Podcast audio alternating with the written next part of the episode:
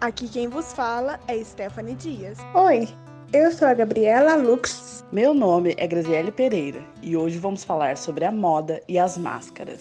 Fiquem ligados no nosso próximo episódio. Até já!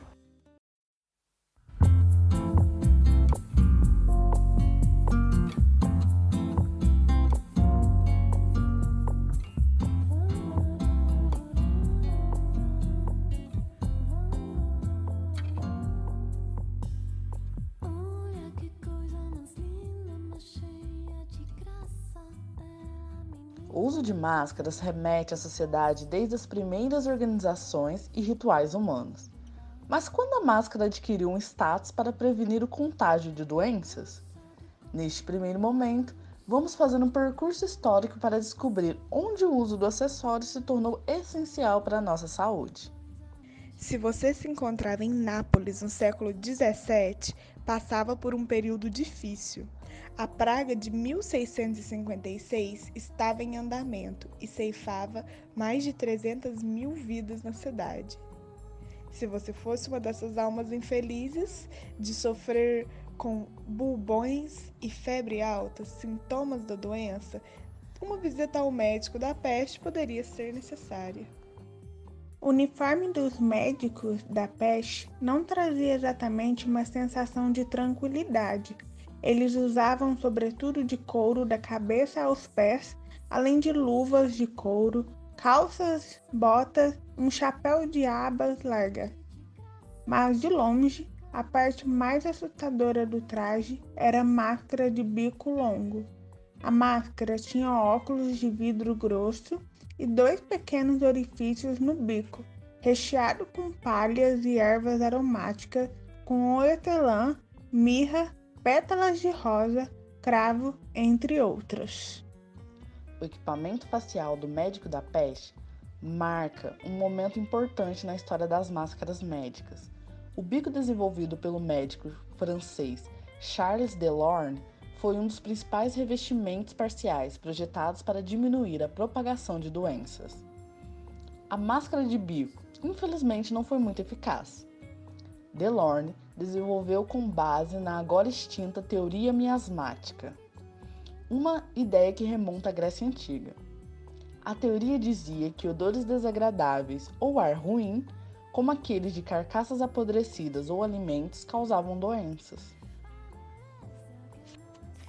No século seguinte, o uso de máscaras pelos médicos decaiu, mas as pessoas do século XVIII já entendiam que inalar algumas certas partículas de poeiras transportadas pelo ar poderiam ser prejudiciais.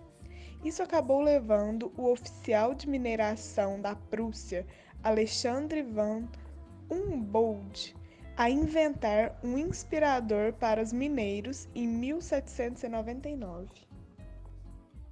Através do século XIX, os médicos continuaram sem usar máscaras, enquanto os trabalhadores das fábricas eram incentivados a usá-las a fim de ajudar a filtrar o ar cheio de partículas. Os anos seguintes foram uma mistura de grande contestação pelo uso ou não uso das máscaras faciais. Mas, no século XX, quando a praga da Manchúria fez mais de 60 mil vítimas em quatro meses, o médico Yu Li Ten levou as máscaras para o epicentro da doença, na cidade de Harbin, no nordeste da China. E apesar da comunidade médica ter ridicularizado o uso do item de proteção na época, Yu foi responsável pela importância que as máscaras ganharam no mundo, principalmente durante a epidemia de gripe espanhola, em 1918 forças policiais, trabalhadores, médicos e até moradores de algumas cidades dos Estados Unidos foram obrigados a usar as máscaras faciais. Embora os médicos geralmente concordassem com a utilização das máscaras, ainda havia muita experimentação em seu formato. Durante as primeiras décadas do século XX, foram emitidas patentes de vários estilos de máscaras, Geralmente, essas máscaras eram feitas com gaze e ou de algodão e mantidas no lugar com uma armação de metal. As máscaras descartáveis modernas cresceram em popularidade na década de 1960. Doze anos mais tarde, e as máscaras respiratórias N95 foi inventada, tornando-se um padrão de assistência médica em epidemias no ano de 1995. A história das máscaras é, sobre muitos aspectos, uma história da epidemiologia. Enquanto os médicos da peste do século XIX certamente tinham um visual assustador, o sobretudo de couro e a máscara de pássaro inventadas por Delorme não impediram ninguém de contrair a praga. A transição da teoria miasmática para germinar foi lenta, mas já em 1800 havia uma compreensão das utilidades das máscaras faciais nas fábricas. O mundo da medicina foi muito mais lento para adotar a inovação. Por quase 50 anos, os médicos lutaram contra o uso das máscaras até a praga da Manchúria e se tornou um campo de testes letal para provar a importância delas. E agora, em 2020, seu uso nunca foi tão necessário. Com a pandemia do novo coronavírus, as máscaras passaram a ser um dos itens de proteção mais usados no mundo. E com isso, mais um acessório a ser incorporado no nosso guarda-roupa.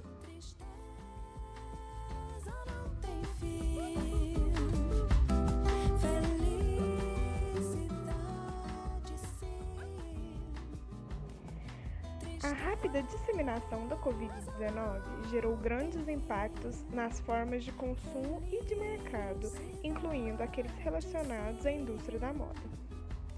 Segundo a Câmara de Comércio Internacional, a moda, além da variação de turismo, é uma das três horas mais suscetíveis à queda de vendas durante e após a pandemia. A espera fashion da cultura não sofre apenas com a questão financeira, mas também estruturais, por uma vez que é responsável por boa parte da mão de obra do mundo. Em fevereiro, quando o vírus ainda não configurava a pandemia, já se podia perceber as primeiras consequências dos pontos ausentes de consumidores estilistas vindo da Ásia nas primeiras semanas de moda europeia, conforme a situação se agravava, grandes eventos como as semanas de moda em todo o mundo passaram a ser cancelados para evitar as aglomerações em pequenos espaços.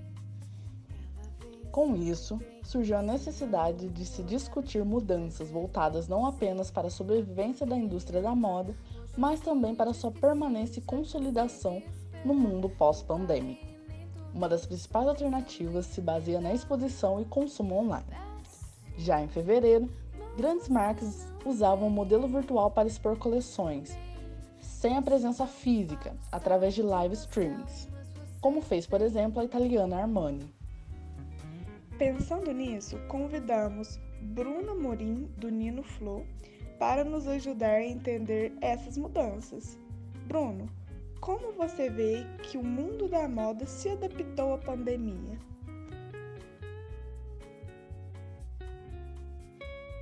A economia brasileira vai ter um longo e difícil caminho para superar a crise provocada pela, pelo coronavírus, isso é notório.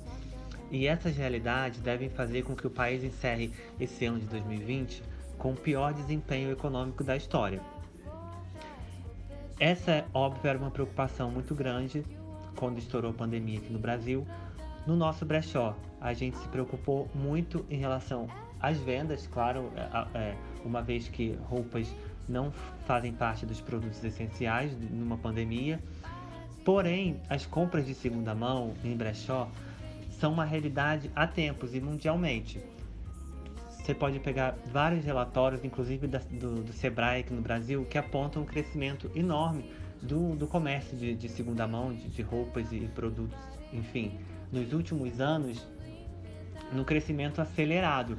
Isso considerado, considerando um cenário pré-pandemia.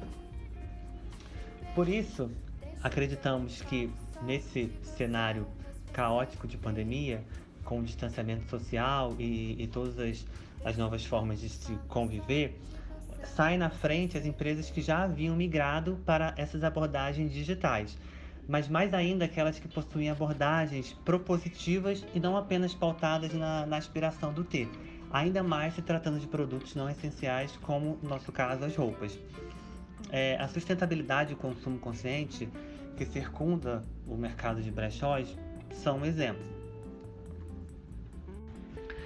Porém, mesmo o nosso negócio já sendo essencialmente online, nós também passamos por muitos medos e receios, e claro, é, preocupados em como agir nesse cenário completamente novo. Como vender, como falar de roupas, com tudo isso que está acontecendo.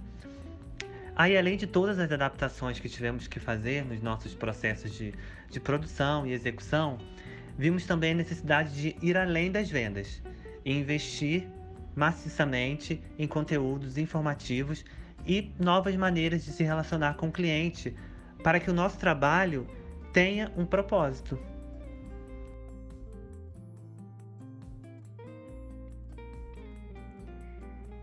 Com a nova pandemia do coronavírus, as máscaras têm se tornado um item indispensável para a proteção de todo mundo. É verdade. E com esse cenário, parece natural a indústria da moda se reinvente para adicionar o um novo acessório ao nosso guarda-roupa. Mas poderia mesmo o item de proteção se tornar um objeto de desejo na moda? Acredite ou não, mas existe uma forte tendência para as máscaras seja pela estampa, cores ou texturas. O item de proteção está passando a se tornar um acessório a mais na hora de compor o nosso visual. As grandes marcas do mundo da moda já saíram em busca desse nicho e estão criando tendências no mercado do mundo fashion. Mas uma das grandes mudanças após o Covid-19 é o público valorizar os negócios locais, um apelo feito pelas lideranças e que vem surtindo efeito.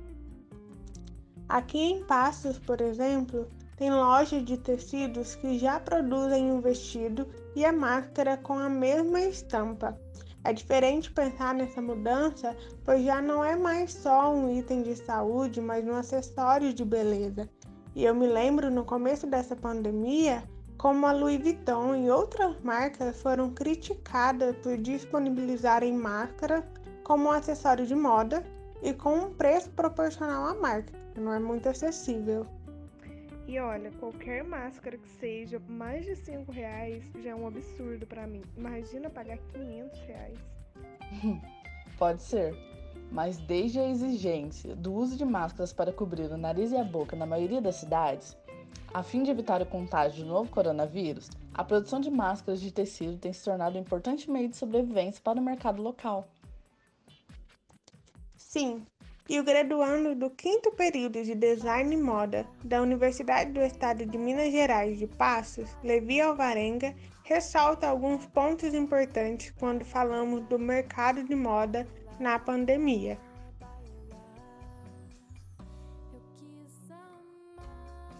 É, são duas partes sobre essas questões. A primeira foi quando a pandemia começou a surgir e o mercado parou. Nisso começam a surgir as máscaras caseiras, pelo fato de ser de fácil criação para quem já tinha máquina de costura em casa e principalmente pelo fato de ter se tornado um produto de utilidade pública, né? É, que é inclusive onde entra a lei da oferta e da procura. Tinha uma alta demanda atrás dessas máscaras, porque era um bem que todo mundo precisava naquele momento e ninguém tinha. Primeiro, porque aqui no Brasil a gente nunca teve o costume de usar. E as máscaras descartáveis de farmácias que tinha começaram a ser doadas para hospitais, além de ter uns malucos que comprava de monte. Então, por fim, começou a esgotar tudo. É... Daí as máscaras de tecidos começam a ajudar muitas famílias e principalmente pequenas facções, o que foi incrível, porque a gente estava passando por um momento muito ruim de grana. É, tava não, né? Ainda tá. E foi um alívio bem grande para muita gente. Tem inclusive gráficos que provam isso. É, agora, a segunda parte é que a pandemia continua e todo mundo tem máscara. Então, essa fabricação de máscara em alta escala já não é mais necessária hoje porque todo mundo tem e a economia não voltou a girar normalmente, provavelmente não vai voltar tão cedo. Então, novamente, essas pequenas facções, pequenas indústrias voltam ao que eram antes. O mercado começou superfaturado porque ninguém tinha máscara e agora no momento ele já é subfaturado, até porque tem máscaras chegando de outros lugares, da China, etc. Então está sendo um custo até mais barato e já não tem mais tanto lucro assim para essas pequenas empresas. Acho que é isso.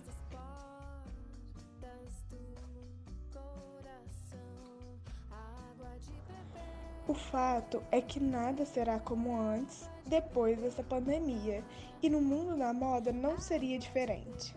Se a moda é uma interpretação do momento, esse é um grande desafio. Ninguém quer ir a uma loja que pareça uma sala de descontaminação com vendedores de máscaras, luvas e macacões.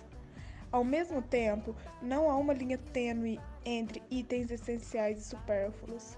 Os estilistas terão de ter uma sensibilidade em relação a este período e trazer valor aos consumidores com proteção, conforto e alegria.